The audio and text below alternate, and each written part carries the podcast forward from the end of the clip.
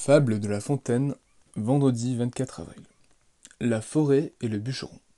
Un bûcheron venait de rompre ou d'égarer le bois dont il avait emmanché sa cognée. Cette perte n'eut pu sitôt se réparer, que la forêt n'en fut quelque temps épargnée. L'homme enfin la prit humblement, de lui laisser tout doucement emporter une unique branche, afin de faire un autre manche. Il irait employer ailleurs son gagne-pain. Il laisserait debout main chêne et main sapin, dont chacun respectait la vieillesse et les charmes.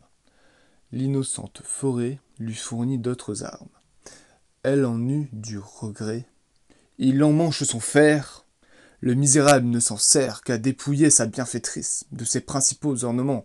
Elle gémit à tout moment. Son propre don fait son supplice.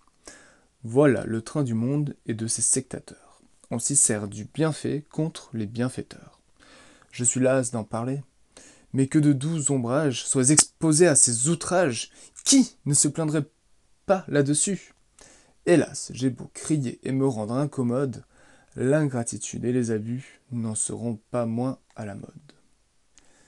Cette histoire de bois coupé, utilisé contre le bienfaiteur, je ne peux m'empêcher de la rapporter à celle d'un arbre qui fut coupé il y a 2000 ans de ça, et qui ne servait à rien de moins qu'à crucifier, à condamner à mort le créateur même de la planète, de la Terre, sur lequel cet arbre avait poussé.